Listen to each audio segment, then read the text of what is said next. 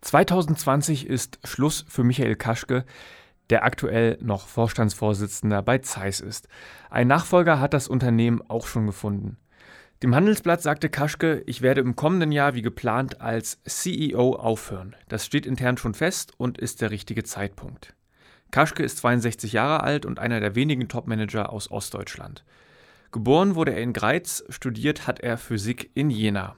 Kurz nach der Wende forschte er bei IBM in den USA und ging danach zu Zeiss. Das war 1992.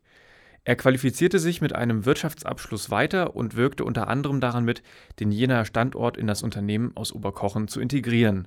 Seit dem Jahr 2000 ist er promovierte Physiker im Vorstand von Zeiss. 2011 wurde er CEO, also Chief Executive Officer, der englische Begriff für Vorstandsvorsitzender.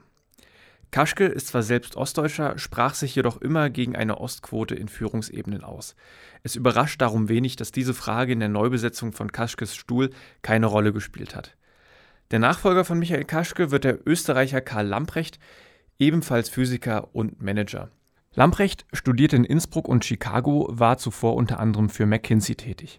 Seit 2005 ist er bei Zeiss in der Halbleitersparte. Dort arbeitete der 54-Jährige unter anderem daran, Chips mit mehr und kleineren Bauteilen auszustatten. Mitte 2020 wird Lamprecht das Amt von Kaschke übernehmen. Dabei wird er den Neubau des Standortes in Jena begleiten und das Unternehmen unter schwierigen wirtschaftlichen Bedingungen auf Kurs halten wollen.